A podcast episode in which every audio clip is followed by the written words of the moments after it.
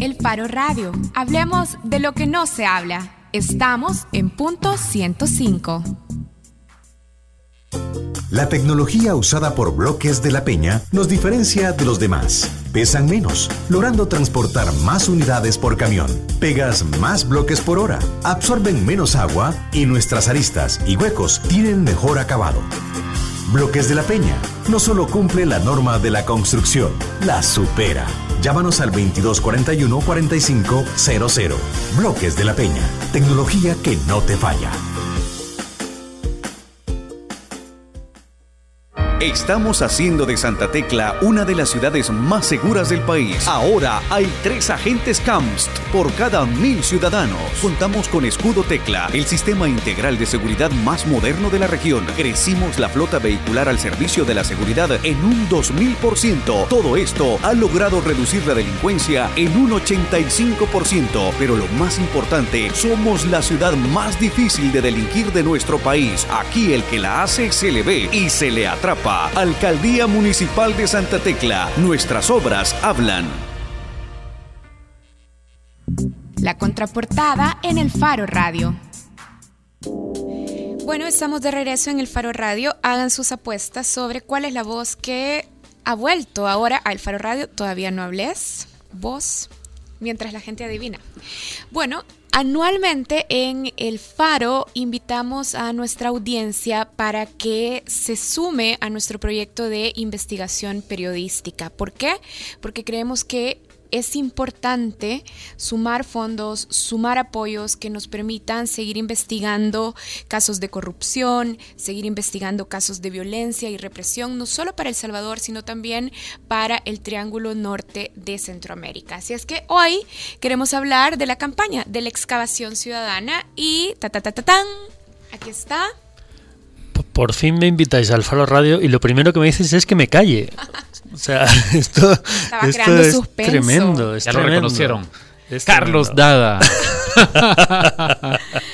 no, José Luis Sanz. Hola, José ¿Qué tal, Ricardo? ¿Y qué tal, Karen? Bien, bueno, mira, te invitamos. No, no te quise callar, vos sos libre de hablar. He tenido altos honores en la vida. Pero como tenés un club de fans que antes escuchaban regularmente el programa para escucharte. Mi, mi club de fans, yo espero que con el tiempo que llevo desaparecido, vamos, ya te anhelen más. me, me, habrán sustituido por Nelson, por Ricardo, por ti, evidentemente. Mira, de hecho se me acaba de ocurrir algo, fíjate. Para todos los miembros del club, para todos los y las eh, seguidores de José Luis que extrañan a José Luis en el Faro Radio, pueden donar a la excavación ciudadana y vamos a canjearte como beneficio. Vale, es decir, si con, si, con esta intervención consigo consigo 10 excavadores o excavadoras, me, me, me, invitáis de nuevo. No, eso sería como un beneficio secundario, porque en realidad el beneficio principal o uno de los beneficios yo digo, de los más trascendentales y fundamentales, es que se sumen a este proyecto y nos ayuden a hacer visibles esos casos de corrupción, esos casos de represión, de violencia que no permiten que este país salga adelante, y no solo el país, la región. Sí, como, como sabes, eh, bueno, el Faro desde siempre, pero además cada vez más, bueno, oía el, diagnóstico de Rodolfo Cardenal y evidentemente... ¿Lo oíste? Sí, claro, y era, era como para decir, bueno, el trabajo, el trabajo que tenemos todos por hacer, ¿no? Eh, como sociedad y cada uno en su, en su trinchera o en su posición, en realidad tenemos mucha, mucha tarea pendiente. Eh, si el país eh, va peor, evidentemente quien tiene más poder tiene más responsabilidad, pero pero todos evidentemente tenemos que, hacer más y, en el Faro queremos hacer más. Eh, yo creo que decía que desde siempre, pero sobre todo estos últimos años eh, estamos haciendo un, un esfuerzo, un sobreesfuerzo por fiscalizar, por destapar corrupción, casos por desgracia cada vez de mayor gravedad además, por, de mayor gravedad en, el monto, de mayor gravedad en lo que en, la digamos la corrupción estructural que reflejan y de mayor gravedad por la falta de reacción, porque en muchos casos se trata de casos de corrupción que afectan a algunos de los principales tomadores de decisiones del país eh, en, el, en, el, ámbito político, estamos hablando de altísimos cargos, y, y no hay ningún tipo de acción punitiva o fiscalizadora, ya no digamos eh, persecución fiscal, vamos, es que ni siquiera el acuerdo de cuentas eh, sobre reacciona, más al contrario tiende a encubrir, eh, o las instituciones a las que pertenecen los funcionarios demuestran algún interés por verificar y a veces ni siquiera por diluir las, las sospechas, ¿no? es decir, simplemente responden con silencio, pero bueno, hacemos un sobreesfuerzo y también en otros campos como el de la explicación de qué sucede con la inseguridad, eh, los gravísimos casos de, discriminación, de desigualdad que hay en el país, y no me refiero solo económica, me refiero también desigualdad eh, hacia ciertos colectivos eh, de la sociedad, desigualdad y violencia contra la mujer, contra todo tipo de minorías yo creo que hay mucho, mucho trabajo para el periodismo y bueno, queremos hacerlo y para eso necesitamos ayuda. Rodolfo Cardenal decía que de los partidos políticos en realidad de este país lo que puede esperar es si acaso que se agrave el caos o la crisis que ya tenemos. Eh, entonces, como que eh, la responsabilidad recae en los ciudadanos. Entonces, es decir, quienes pueden lograr un cambio positivo en este país es la gente. Él dice, no, de los partidos políticos no, no espero yo nada. Harán estoy lo mismo. totalmente de acuerdo con eso. Yo creo que, y no solo los partidos, ¿eh? yo creo que eso afecta a cualquier, cualquier estructura, que, que cualquier institución en el país en estos momentos tiene un desafío por delante y la sociedad tiene el desafío de hacer que funcionen. Y eso tiene que ver con los partidos, tiene que ver con las municipalidades, tiene que ver con el, gobierno central, las élites económicas. claro, tiene que ver con el funcionamiento del sector empresarial, tiene que ver con, dar pasos todos en términos de transparencia, pero tiene que ver con hacer que funcionen los sindicatos. Tiene que ver con. Me, alegra, por ejemplo, mucho ver que eh, hay estos días, no sé si era hoy o mañana, una actividad en la que se va a discutir sobre el tema de la representatividad estudiantil y hay representantes de eh, o movimientos estudiantiles o eh, asociaciones estudiantiles de diferentes universidades del país por fin, ¿no? Es decir, es importantísimo, es, una base de participación política, es un inicio de participación política.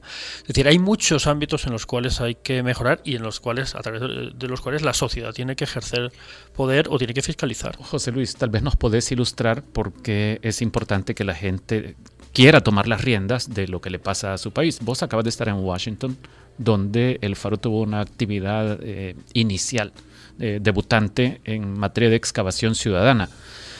Ya sé, ya sabemos que eh, el Faro ha sido importante para algunos sectores relevantes de la, de la vida estadounidense, sectores políticos, económicos también.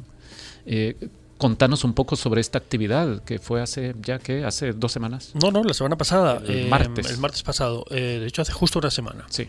Mira, esto eh, es nuestra relación con Estados Unidos. Yo creo que la del Faro no puede dejar de ser contradictoria porque la relación del Salvador con Estados Unidos y con su población en Estados Unidos es contradictoria y está llena de contradicciones. Por un lado, yo sí creo que el periodismo, y eso nos incluye, tiene una deuda profunda con los salvadoreños y los centroamericanos en Estados Unidos. Eh, ser, ser un canal de diálogo, de comprensión, de, integración transfronteriza. Eh, y yo creo que ahí tenemos muchísimo camino por hacer. Pero por otro lado, sí es cierto que, al menos, al menos el Faro, yo creo que otros medios también, pero desde luego el Faro eh, es una herramienta para que fuera de nuestras fronteras se comprenda mejor Centroamérica y se comprenda mejor El Salvador. Eh, y yo creo que en parte de la comunidad salvadoreña, ojalá más, y no, es un reclamo para ellos, sino para nosotros, porque creo que tenemos que serles más útiles. Eh, pero también en buena parte de los organismos públicos o privados en Estados Unidos que están interesados en El Salvador y en Centroamérica, el Faro se ha convertido en una herramienta útil por ejemplo, organizaciones de derechos humanos que quieren eh, denunciar y, monitorear la situación en, El Salvador, desde cuando hablamos desde casos como el del Mozote, ¿no? o el tema de eh, esclarecimiento de crímenes eh, de lesa humanidad o crímenes de guerra, hasta comprender el avance de la situación en, términos de seguridad o políticas públicas, yo creo que, que les somos útiles. Y entonces el, viaje a Estados Unidos, entre otras cosas, fue para establecer contactos con gente de la comunidad salvadoreña, pero también con gente, con estadounidenses eh, que están interesados en El Salvador y que creo que son los primeros que tendrían que hacer un aporte ¿no? y ayudarnos a seguir haciendo ese trabajo. Y digo los primeros porque buena parte de la comunidad salvadoreña ya tiene bastante con sobrevivir con las políticas migratorias gringas eh, y con las condiciones de trabajo que dificilísimo que hacen, que, que, enfrentan. Y pero, hay, hay disposición. Hay disposición, porque uno, que uno agradece y es importante para la vida periodística que te den palmaditas. Mira, tuvimos una actividad interesante, pues, la primera que hacíamos en un sitio que, es, muy pintoresco pero muy entrañable, que es un restaurante, un restaurante fantástico, ¿eh? Eh, que llamado El Tamarindo. Eh, fundado y, gerenciado por el gran José Isidro, que es eh, un hombre que lleva 40 años viviendo en, Estados Unidos y que de la nada pues, construyó una empresa familiar muy sólida. Y, además el sitio me encanta porque tiene un lema que me parece fantástico y tienen, venden camisetas que, yo quiero comprarme una en el próximo viaje que son pupusas for the people. A mí me parece que es casi una declaración política también en sí mismo. Eh, pues tuvimos una actividad ya y alrededor de 30 personas eh, asistieron. Estamos hablando de salvadoreños que se enteraron por redes sociales, eh, como digo, pues eh, salvadoreños, mm, que eh, algunos que llevan mucho tiempo viviendo en, Washington, en el área de Washington, gente que trabaja en organizaciones como WOLA o como Diálogo Interamericano, como la OEA, la, Organización de Estados Americanos, y que monitorean El Salvador y están interesados y han seguido nuestro trabajo. Y bueno, algunos de ellos sí se, se unieron a la excavación ciudadana y van a seguir apoyándonos. La, excavación va bien, está arrancando un poco lenta, es decir, este año lo que pasa es que estamos tratando de dar un giro. Eh, los años anteriores hacíamos una campaña que duraba un mes o mes y medio y tenía como ese elemento como de cuenta atrás que hacía que los que lo dejamos todo para el final, que somos la inmensa mayoría de nosotros, em, pues eh, despertáramos y tuviéramos como, como ese impulso final. Ahora lo que pasa es que queremos que la excavación sea permanente, queremos que la excavación sea un movimiento permanente, que quien pueda nos haga aportes, aunque sea pequeños, pero regulares, mensuales o dos veces al año, para poder sostener de manera más uniforme el trabajo del faro y eso yo creo que está haciendo que mm, no sintamos, eh, buena parte de nuestra gente no sienta la urgencia. Ahora, José Luis, quizás antes de que, nos sigas explicando eh, cómo funciona ahora el proceso de aportes, ya nos estabas recordando sobre la importancia de, del faro y del periodismo de investigación en este país para la diáspora también, para las instituciones, eh, las organizaciones que trabajan, por ejemplo, en derechos humanos, pero otros medios en El Salvador no suelen pedir a su audiencia que eh, les contribuyan a financiar su trabajo. ¿Qué le dirías vos a alguien que te pregunta esto? ¿Por qué el faro sí le tiene que pedir a su audiencia? Contribuciones para financiar el trabajo? Bueno, yo creo que hay dos razones. Una es financieramente, el, aspecto económico, el trabajo que, hace el Faro es, es, más complicado. Y es más complicado por, por lo que cuesta y por de dónde recibe ingresos. Por un lado, hacer periodismo de investigación es caro, aquí y en cualquier lugar. El Faro yo creo que ha demostrado con el paso de los años que hace más periodismo de investigación que los demás algunas de nuestras investigaciones mm, llevan meses, en algunos casos incluso años. Estamos hablando de periodistas experimentados que dedican mucho tiempo a llegar al fondo de, temas cada vez más complejos y hacer investigaciones cada vez más ambiciosas. Y además creo que somos también el periódico El Salvador que hace más cobertura regional, es decir, que viaja a Honduras, que viaja a Guatemala, que viaja a Costa Rica. Estamos en estos momentos publicando un trabajo conjunto con Univisión en el que trabajamos, hicimos investigaciones en Costa Rica, en Belice, en México e incluso en Estados Unidos. Es decir, invertimos mucho dinero casi todo el que tenemos, que no es mucho, en hacer periodismo. Y en ese sentido hacemos un periodismo caro. Es mucho más barato, es mucho más fácil ir a conferencias de prensa, poner el micrófono y no pasar horas, días o meses eh, buscando, siguiendo pistas que, no siempre son claras para poder eh, revelar lo que, lo que otros ocultan o lo que, lo que interesa menos eh, a, a, los poderes, ¿no? que se sepa. Eso por un lado. Nuestro periodismo es caro. Por otro lado, nuestro medio eh, ha optado por contenidos que consideramos que son muy importantes para la sociedad, pero que no siempre son los más agradables o los más entretenidos. Y eso hace que, aunque tenemos yo creo que unos números de, audiencia eh, fuertes y muy importantes, y creo que somos un, periódico importante para el país, lo cierto es que no somos precisamente el lugar más atractivo para la mayoría de anunciantes del país. ¿no? Es decir, no tenemos sección de deportes, no tenemos sección de espectáculos. Eh, y en ciertas ocasiones, pues lógicamente eso es una limitante para que recibamos ingresos por otras vías, publicidad, etcétera. Entonces, somos un, un juego de equilibrios complicado. Pero hay una tercera razón que no tiene que ver solo con números y con dinero, tiene que ver con una filosofía de construcción de comunidad.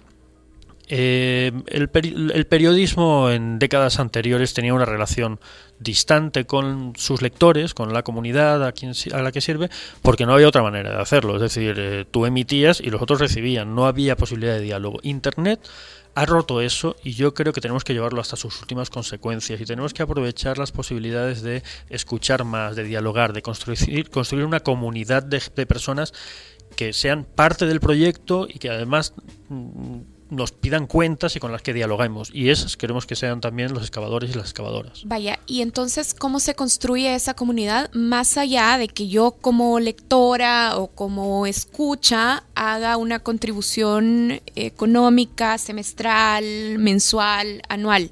Más allá de eso, ¿cómo se construye esa comunidad? Pues se construye con encuentros permanentes. Nosotros llevamos ya más de un año, yo creo que casi dos años, haciendo actividades todos los meses. Eh, todos los meses. Con los excavadores. Con los excavadores. Todos los, todos los meses invitados. Para empezar, todos los meses enviamos un correo electrónico a los excavadores y excavadoras rindiéndoles cuentas de en qué gastamos el dinero, eh, informándoles de los cambios en nuestro equipo o de novedades en nuestras estrategias de trabajo en otros lugares, de los especiales, de actividades, talleres que organizamos, etcétera, etcétera, etcétera, ¿no? Eh, conferencias. Em, etcétera. Pero además les, les invitamos a participar en, actividades que organizamos todos los meses para ellos y para ellas.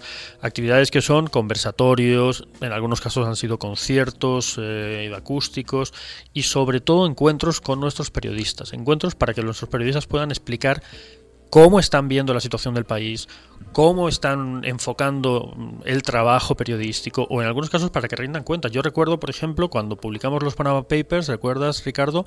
Tú estuviste en un encuentro en el que estuvo también César Castro Fagoaga, que ahora está en Factum, pero que en aquel momento trabajaba para nosotros en esa investigación, o Jimmy Alvarado, explicando a nuestros lectores por qué habíamos hecho lo que habíamos hecho, qué habíamos publicado, por qué no habíamos publicado lo que no habíamos publicado, eh, cuál era nuestro enfoque editorial. Y fue una conversación además muy intensa que duró, entiendo, más de dos horas. Uh, sí, sí, nos pasamos mucho del tiempo límite que nos habíamos propuesto. Es, decir, yo creo que el, periodismo tiene que ser cada vez más transparente, tiene que explicar sus razones. Muchas veces en la redacción, cuando tenemos que tomar ciertas decisiones, nos planteamos eso como, como, un, como una ayuda para tomarlas. Y es, esto seríamos capaces de explicárselo a nuestros lectores si no somos capaces de explicar y de transparentar una decisión a nuestros lectores, es que no debemos tomarla. Es decir, si, el, periodismo no debería hacer nada que no pueda explicar a sus lectores.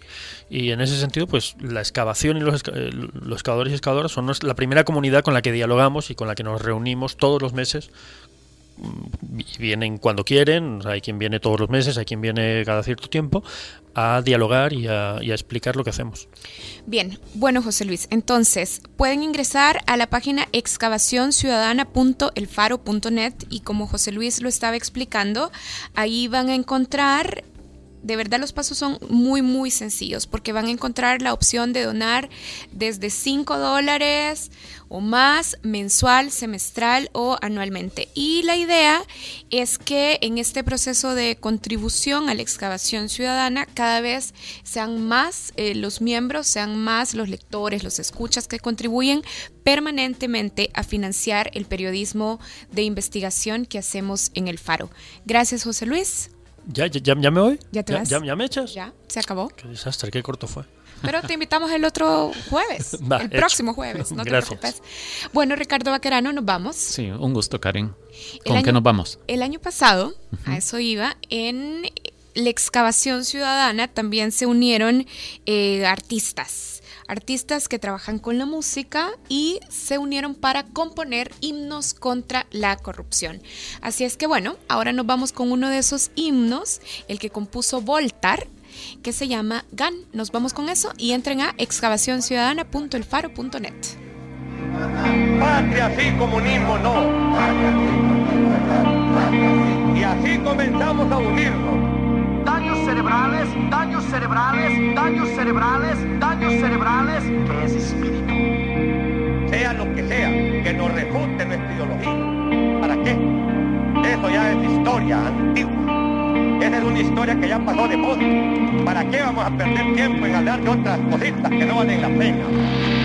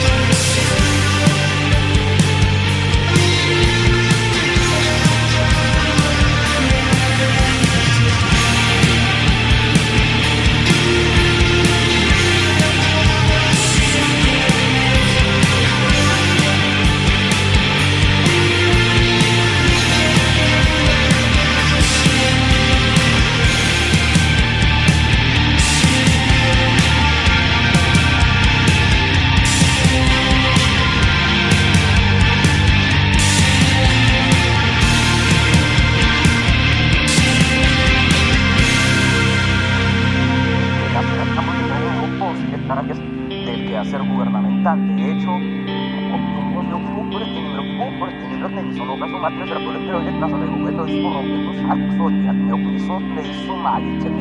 Con mi victoria en el 2009, mi gobierno, mi gobierno, mi gobierno, mi gobierno, mi gobierno, con una tradición corporativista de la concepción política del quehacer político. Afinen oreja, que hay otro cachimbazo para ustedes.